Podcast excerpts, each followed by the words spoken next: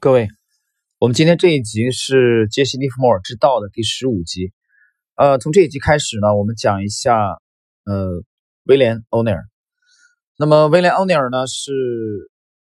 整个的利弗莫尔之道整个这个系列当中啊一位非常非常重要的人物啊。我们从这个整个这个系列啊，从利弗莫尔。这个之道开篇啊，我们介绍了这个趋势投资的几位非常经典的投资大师的生平啊和他的这个传奇交易，包括他们的这个交易体系啊，这里边有呃维科夫啊，也有这个华尔街的这个富达的灵魂人物啊，当年光芒万丈的蔡志勇啊，那么也提到了这个杰克·卓帕斯，那么我们从人物的这个渊源啊传承。我在其中有一集曾经讲到过，在上个世纪的五十年代啊，在那个特殊的啊时间段啊，五十年代到六十年代这十年啊，那么在美国股市啊，其实交集了几位啊非常伟大的这个做手趋势投资的啊，包括这个卓法斯，包括呃尼古拉斯达瓦斯啊，包括蔡志勇啊。那么今天我们讲的这个威廉奥尼尔。实际上也和这几位大师啊，在那里，在五十年代到六十年代这十年当中有一个这个交集。这个交集发生在五十上个世纪五十年代末期。我们先来看看这个，简单介绍一下威廉·奥尼尔的这个生平。其实，如果你认真听过我整个的这个系列当中的之前啊，我们对欧尼尔有过介绍。那么，我本人对欧尼尔的这个学习，实际上很早，第一次接触的大概是在。二十年前，大概是八八八九年前后，然后我第一次接触到了奥尼尔的那个第一版，当时的第一版，呃，我当时记记得是读了以后，其实很激动啊，很兴奋，但是兴奋归兴奋，呃，怎么落地不知道啊，所以读了一阵以后也就丢下去了，没再没再管它。啊，到了第二次再接触奥尼尔，应该就是呃在啊九八九九前后。在深圳的这个振华路，当时的国泰君安啊，那个金融书店那里啊，在深圳，呃，我买到了这个史建邦编著的啊这本《九大投资基金经理访谈录》啊。关于这个访谈录的精彩内容，我在整个这个系列当中啊，大家可以搜到的，可以听一下。这其中史建邦编著的这一本的开篇啊的第一位人物就是威廉·欧尼尔。啊，就是就是这位传奇的美美股的这个投资基金经理人、投资大师。那么，所以这是第二次啊，这是第二次啊接触到这个威廉奥尼尔啊，包括他的这个看斯林系统。那么，我们还是简单的来介绍一下他的生平啊。奥尼尔是一九三三年啊，他是美国呃俄克拉荷马。出生在那里，一九三三年。一九三三年呢，其实你整个这个系列听起来，你你发现几位啊？Jack Jones 是一九一三年啊，属牛的，啊中国农历啊是属牛的。然后这个呃，在之前的维克夫啊，维克夫是呃一八七三年啊，是属鸡的。威廉奥尼尔也是属鸡的啊，奥尼尔应该是比维克夫小六十岁。啊，差了一个，按中国农历差了一个甲子六十年，但都属鸡。呃，然后中间是一九一三一九一三年的这个 Jack j o p a s 啊，再往前，呃，再往就是一八七三年之后的四年，就是一八七七年是杰西·利弗莫尔，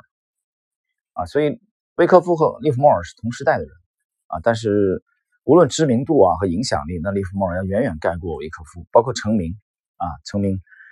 这个利弗莫尔成名非常之早。那么从时间出生的顺序，然后一九二九年就是蔡志勇啊，我们前几期曾经讲到过，一九二九年蔡志勇，一九三零年是沃伦巴菲特，呃和这个乔治索罗斯。那么然后一九三三年出生的就是威廉奥尼尔，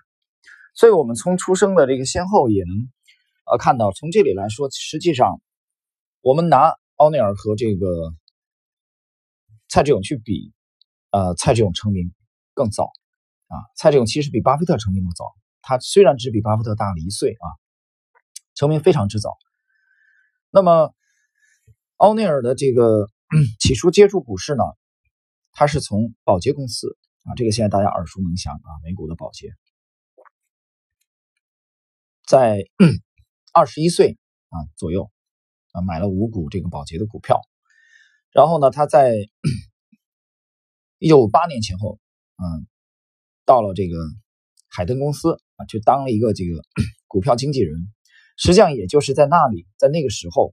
啊，他接触了这个股票，接触了这个金融事业。其实也就是在那个前后，在海登公司前后，他第一次接触到了蔡志勇啊。当时蔡志勇是光芒万丈，我们在前几期讲过啊，奥内尔对他非常的崇拜啊，就像一个小粉丝那种那种那种感觉啊。年龄来说只差了四岁，呃，二九和三三嘛啊，蔡志勇是属蛇的，按中国农历。那么，我们那一集讲到过，他当时去啊跟蔡志勇这个啊交谈，去拜访蔡志勇的时候，还带上了礼物啊，那个礼物就是股票奏手回忆录啊，当时已经在美国绝版啊，他还是买了复印版，很贵，掏了五十美元买了复印版啊，去拜见蔡志勇，所以当时是是这么一个状况。但是我们去研究整个呃威廉奥尼尔的这个。一生啊，他的传奇的投资经历，我们发现其实蔡志勇对他的影响非常深，但是对他影响最深的人反而是杰克·卓法斯，因为他经过了这个早期的这个波动的交易之后，效果不理想啊，这一点其实类似于这个呃尼古拉斯·达瓦斯不理想以以后呢，奥内尔他就反思啊怎么办？结果很偶然的这个机会，他注意到了当时市场上有一。有一只基金啊，非常的，嗯，引人注目，业绩呢比普普通的这个基金啊，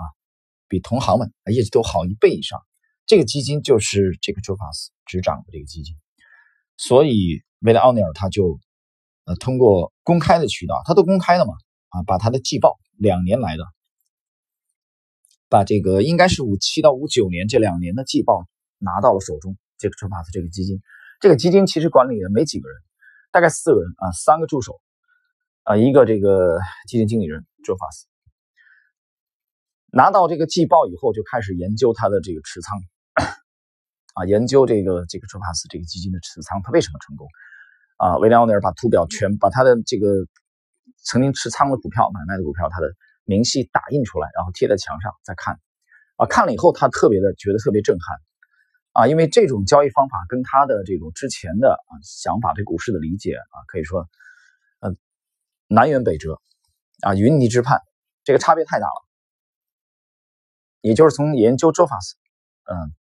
威廉奥尼尔奠定了自己的交易体系啊和自己的这个交易理念。实际上，当时这么干的还有一个就是蔡志勇啊，蔡志勇影响力太大啊。其实 j o f a s 干的比这个按按趋势投资这个这个做法来做，其实比蔡志勇还早，但是。蔡志勇当时知名度太大，因为他这个平台啊，富达，富达一下子这个窜红啊，因为蔡志勇在大概十五年的跨度当中啊，基本上没有败过，业绩高速的成长，十五年啊，大家想一想啊，现在这几年中国流行的这个说法是金鱼的记忆只有七秒钟，你想十五年的跨度，蔡志勇不败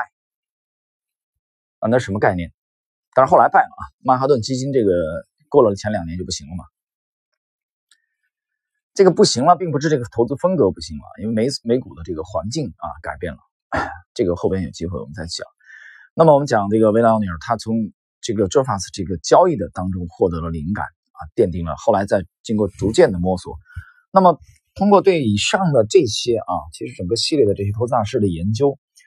呃，我发现其实如果说有哪一位是最勤奋啊，能呃比得上。啊，或者说这个名副其实的说最勤奋的话，我觉得应该就是威廉奥尼尔，他是一个非常非常勤奋的交易者，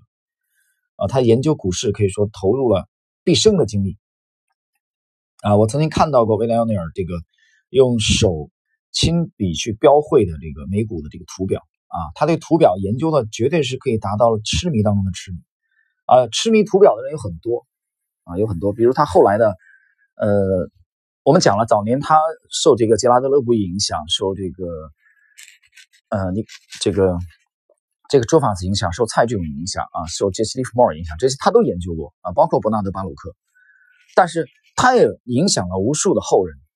啊，后辈啊，比如说，呃，这个，嗯，就是吉姆·罗贝尔，就是他的一个经典的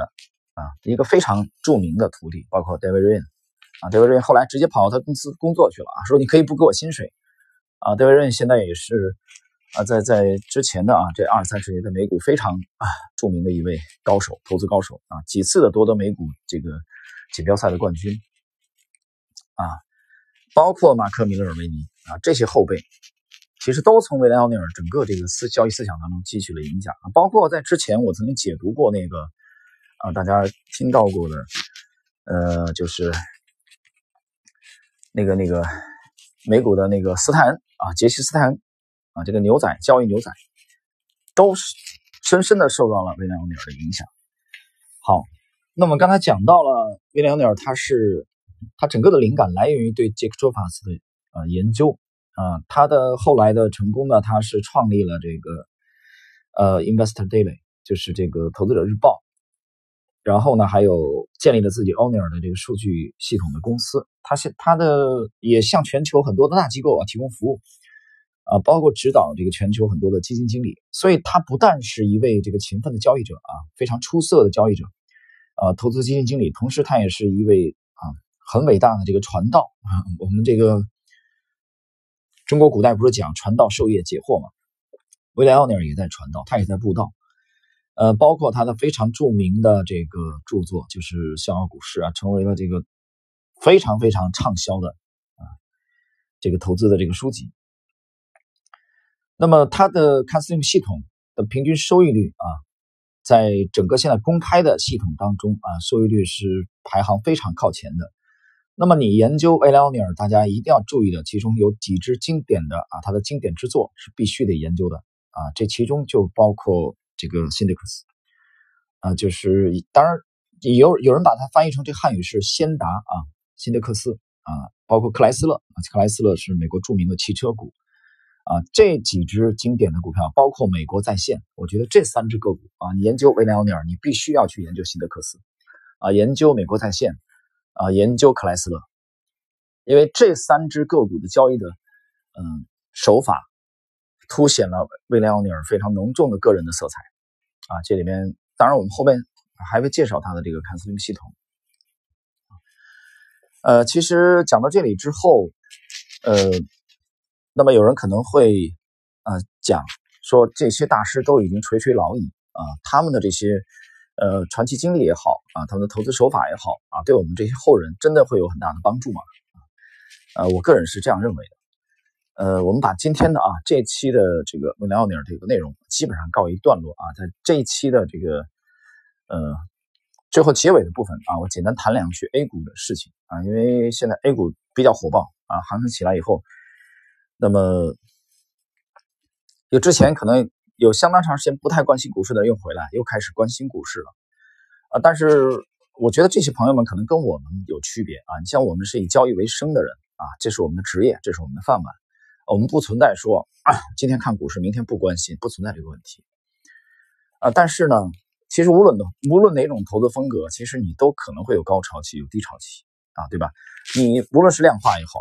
啊，你无论是价值投资也好，你都不可能永远高速在成长。都会有相对的这个啊，这个低迷期。我们就以现，因为现在已经进入二零二零年年初啊，那我回顾二零一九年整个的交易啊，从二零，尤其是从二零一九年的这个三季度以后啊，到年初这段时间啊，其实我们的状态也很一般。这个我在半亩红的知识星球啊，也是如实的啊写出来。在当中，我当时写这个呃，来二零二零年啊，我们最看好的投资的两条线。但这两条线现在最近的这几天，在 A 股已经开始切换了。啊，大家看到股指，呃，今天因为起的比较晚啊，早上起的比较晚，那么 A 股现在这个沪指还是下跌的啊，下跌了这个百分之零点二六，跌了八个点，三零八六点八五收盘。那么在就在最近的几个交易日啊，这一点正如我在半空知识星球当中分析的，随笔提前的我们的预判。我们认为这两条大的这个线索啊，已经开始在交集，在在这个时间点，在近期已经开始了这个轮动，已经开始了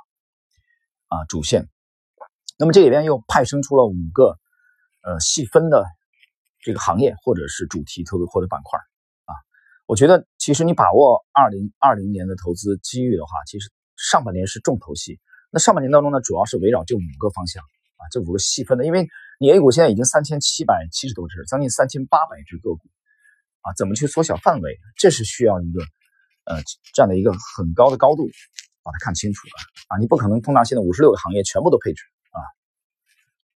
那不等于是做了一只大盘吗？啊，那是没有意义的。你想取得超额收益，当然取得超额收益是我们的追求，但是你不可能说啊，我们在一个年度当中啊，我考核我们的整个的这个投资啊，我我都是喜欢站在一个年度啊，我们当中可能也会有几个月是低迷的啊，你比如我刚才讲从三季度啊之后到四季度，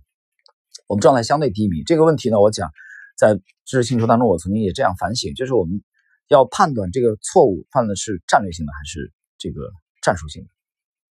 啊，但是如果是战，我们判断这个性质是战术性的错误，那也就是我们犯了几次进入过早，啊，对一个标的的进入过早，那这个时候我们就有一个啊，有一个取舍，就是 那么要不要坚守，啊，还是快速的脱离出来？那么快速脱离出来之后，面临一个问题，那么就当下就脱离出来之后，可能短期内啊没有吻合我们模型的这个标的出现，那么市场当中涨的是这种啊，是模型看不懂的东西。啊，但这东西当然很狂躁，可能也会连续涨停。大家看到最近的啊，以主题，对吧？我在星球当中有一篇对投资风格的分析，包括社保的这个风格，啊，保险的这个资金的风格，啊，包括游资的风格，大家可以看得非常清楚。我讲的相对低迷，大概也就是从十一月到现在，大家可以看一看，从十一月到到之前啊，就这两个月时间，那么 A 股市场的炒作，其实主题投资啊，就是炒概念、炒题材啊，都亏得一塌糊涂的那种。讲故事的这种，呃，其实甚嚣尘上，尘上，炒作非常疯狂，对不对？因为这种是最激、最能激活人气的。但真正很多主流机构呢，它是不碰这些这些东西的，看不懂的啊，我模型也看不懂这些东西。所以我们这个阶段我们也也比较落寞啊。你说一点没有落寞，那是不可能的。但是有一点，呃，就是你坚守的是什么？我经常讲，你有没有信仰？啊，作为一个职业的这个投资人，你是必须有信仰。你的信仰来源于就是你的系统，而你的系统建立了当中一定会包含在对人性的这个洞察上面。啊，我们在 A 股的二十几年的这个啊牛熊的这种轮回走过来，我们非常清楚啊。但是我们再清楚，在这个落寞的阶段，你不可能要求每个人都理解你啊。我们经常讲三观相近是非常难的啊，所以这个时候不理解，这时候质疑啊，这些东西都很正常。很正常，因为没有人从内心来说不是急功近利的，每个人都想快啊，都想快。所以，比如说我刚才讲到这两条线的切换，在最近这几个交易已经出现了。这一点呢，我在前几天的知识星球当中，半亩红知识星球随笔当中，我写的非常清楚啊。我说我们在观察，实仓观察，最后我们选择的是坚守，观察这个风格的转换。那么这个转换呢，在这几个交易已经出现了。啊，已经出现了这两条线大线索的这个主线啊的切换，所以你要跟上这个节奏。那么，否则结果就是左右打耳光啊，在你坚守了一个阶段之后，放弃了这个标的，然后启动，你去追逐那个在做阶段性的啊这个头部的，所以这就是左右打耳光啊这个结果。所以我说信仰是非常重要的啊，在相对低迷的阶段的时候。那么我之所以讲相对低迷，因为你要拿一个相当长的跨度来看这个问题，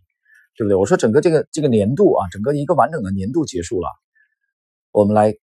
啊，不能说盖棺论定吧啊，那是对一个人一辈子，就是来呃分析这个结果，你会发现我们赚的一点都不比你少，但是我不能保证这十二个月当中啊，完整的十二个月当中，我每个月都比你跑的啊，都比你跑得快啊，这是这很难做到的，我比的也不是这个。但是按每年来算，啊，一年一年来统计收益率，啊，我们应该不会比你差。但中间会有几个月可能你比我们风光多了啊，没关系。但是我看中的是到满一年以后，你这些曾经风光的收益还在不在你账户上，还是有大幅度的亏损回去？啊，所以讲长跑啊，投资是长跑，啊，是人生的一辈子的事业。我觉得这一点能理解这个高度的人其实并不多的。并不多，因为人性都是急功近利的啊，他都希望今天买进，明天涨停啊，但是这个难度是太大了。但你不管怎么讲，能做到这一点的人很少。所以那么真正的赢家在这个市场当中，一年又一年的过去，啊，杨天天怎么讲？啊，这行这行业我干了三十年，我现在还在干，在这三十年淘汰了多少人呢？啊，大家去看一看啊，做期货的跳楼有多少啊？自杀的、抑郁的有多少？啊，中国第一代的这个期货的，哎，啊，股票的这个这个马甲们还有多少健在呢？啊，这些事情你把它想清楚以后，啊，你该做什么其实非常清楚了。啊，有人讲，那你的模型不是非常讲究效率吗？和价值投资比？对对对，是这样。但是即使再讲究效率，我也是人，我也经常犯错误。啊，你比如说在之前的这个。啊，三四季度我们出现了几次进入过早，对不对？但是我们一个判断就是啊，没有问题，可能我们会浪费一些时间啊。我们进入的这个时间，它往下的空间基本上没有啊，很小啊，没有超过百分之十的，没有。事实证明了，的确没有一只这个触及到我们止损的，没有。那我们是浪费了一些时间而已，但是没有关系，因为它的风向会转，因为节奏会切换啊，大家可以看一看。风向转过来了，那么我们坚守的这个方向开始发力，所以两条线的这种轮动，那么对整个二零二零年啊上半年最大的这个风口，我在星球已经写的非常清楚了啊，已经写的非常清楚。这两条主线的轮动，大家要跟上这个节奏。好了，那么今天这点时间呢，跟大家就简单的啊聊一下威廉奥尼尔的这个开篇啊，我们在下一集当中啊继续来介绍他的呃。交易的灵魂，他的交易系统 c a n s l i m 这个系统。好，今天内容就到这里。